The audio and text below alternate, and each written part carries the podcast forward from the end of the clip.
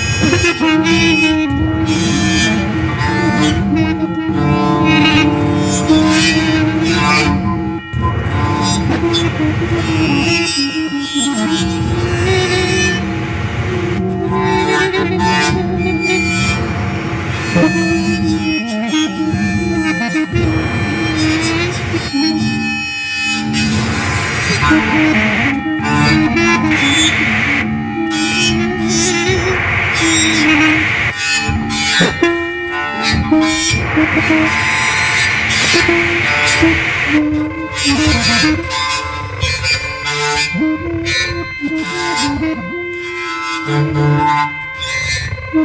you.